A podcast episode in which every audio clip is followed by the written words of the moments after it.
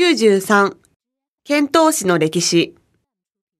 会話1、小林さん、ちょっと歴史について質問があるのですが、いいですか？はい、どうぞ。遣唐使廃止後、日本は何と呼ばれていたのでしょうか？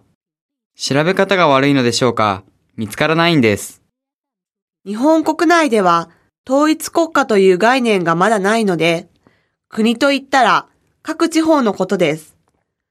もともとは国内的には大和が国語で、大和は大大和とも言います。そうですか。また、漢代以前の中国では、大和と呼び、中国と修好した大化の改新頃も、東方、すなわち日の元の意から、日本と書いて、大和と日本人は読んでいたようです。それが、奈良時代以降、日本、日本と音読するようになりました。国家の概念は、大体中世後期頃に成立したと考えるのが一般的です。つまり、我が国という意識が民衆の間にはなかったわけですね。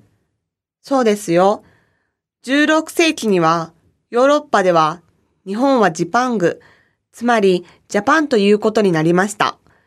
でも、もちろんそれ以前は日本の存在を知らないから名前はないですよ。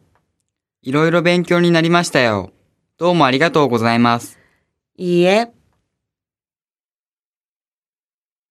会話にこの間、遣唐使の本を読んでいますが、遣唐使のことに大変興味を持つようになりました。じゃあ、遣唐使について研究したらどうでしょうか？まあ、難しいですね。ところで、遣唐使はどうして船で中国まで行くんですか？弥生時代には朝鮮経由で陸路を使っていたのですが、どうして陸路を使用しなかったのでしょうか？実際には、朝鮮半島に沿って北上して、山東半島から上陸して、長安に向かうルートもありましたが、日本は新羅と仲が悪くて、8世紀から朝鮮半島近辺を通してもらえなくなったのですよ。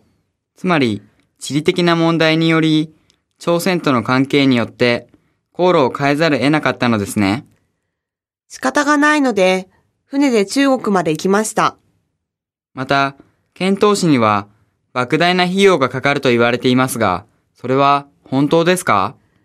確かにそうなんですよ。でも、党が負担する分もあるんですね。日本からに限らず、調香師の費用は基本的に党が負担しました。